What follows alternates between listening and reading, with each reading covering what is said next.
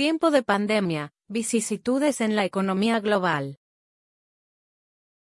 Al momento en que se acrecentó la crisis sanitaria, generada por el COVID-19, se vislumbró una dicotomía entre salvaguardar la mayor cantidad de vidas posibles, o hacer lo posible por no permitir la caída estrepitosa de las economías, a nivel global.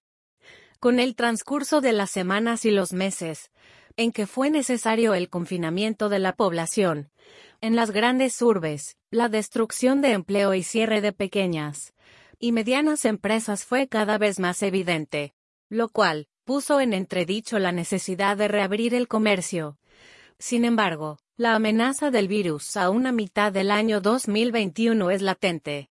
Es un momento marcado por una gran incertidumbre, donde la volatilidad de los mercados es muy alta. Verbigracia, la caída estridente de los precios en el mercado de los contratos futuros de petróleo crudo. En mayo del 2020, muestra la sensibilidad de los mercados frente a hechos exógenos en el modelo económico dominante.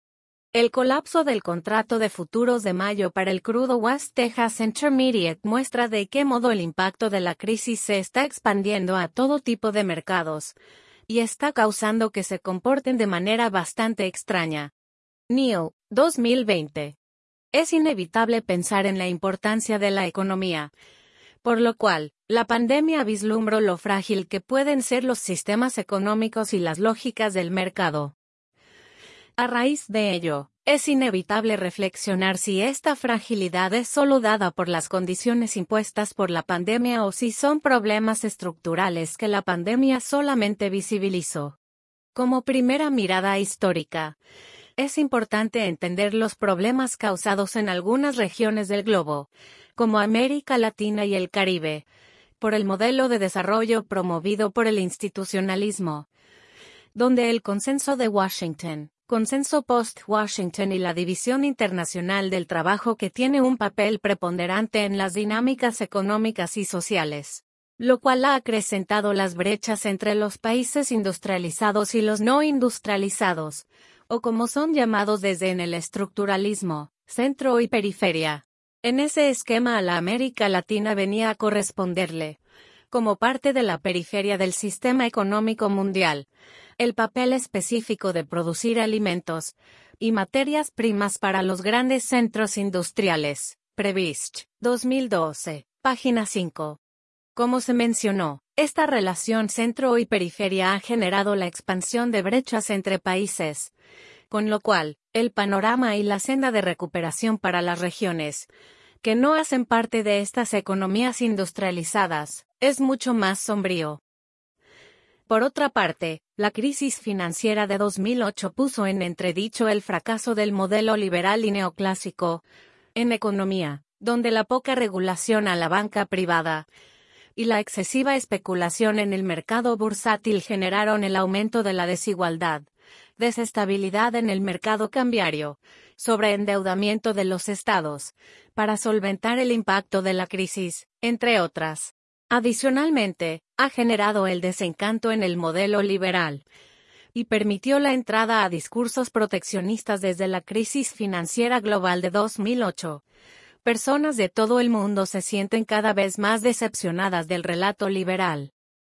Los muros y las barras de control de acceso vuelven a estar de moda. Harari, 2018, página 17. Otro espectro generado por la crisis del capitalismo es la crisis ambiental, que, debido al crecimiento desenfrenado de la economía global, medido a partir del Producto Interno Bruto, PIB, ha conllevado a la depredación masiva de los recursos naturales.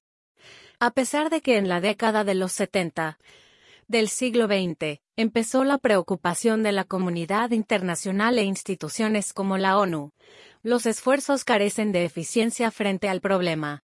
La comunidad internacional comenzó un progresivo, aunque limitado, esfuerzo de cooperación en cuestiones ambientales. Franchini, Viola, en Barros Plateau, 2017, página 179. Si bien estos problemas no son a causa de la pandemia, ha llevado a que en algunas regiones la incertidumbre sea más alta, y las consecuencias sociales y económicas de la pandemia sean aún mayores conduciendo a los estados a tomar medidas que afectaran el rumbo de las políticas públicas, quizá a algunas generaciones. Dado que las medidas económicas para enfrentar la pandemia se alejan cada vez más de las lógicas de la ortodoxia económica, donde el Estado es quien debe incentivar la reactivación económica, por medio del gasto público y el endeudamiento interno y externo siendo así. La reactivación dependerá de lo que menos pregona el neoliberalismo, el Estado tendrá que emprender un ambicioso plan de facilitar recursos a las empresas y complementar con obras públicas para generar empleos de emergencia. Rendón, 2020. Ahora bien, el desempleo es un problema que aqueja a la mayoría de los estados, por lo menos América Latina, donde la destrucción de empleo y cierre de empresas ha sido una de las mayores preocupaciones para activar la economía. Frente a esto, antes de la pandemia había zozobra generalizada por la llegada de la cuarta revolución industrial. Algunos creen que apenas dentro de una o dos décadas miles de millones de personas se volverán innecesarias desde el punto de vista económico. Otros creen que, incluso a largo plazo, la automatización seguirá generando nuevos empleos y mayor prosperidad para todos. Harari, 2018, página 28. Por ello, aunque el desempleo ha sido un problema estructural para muchas regiones, la fragilidad de los sistemas económicos como el de América Latina permiten que la crisis se agudice, por lo cual, conlleva a pensar en que la crisis generada por el COVID-19 ha visibilizado y agudizado las condiciones ya desiguales en las regiones y naciones que no hacen parte de los bloques de países industrializados.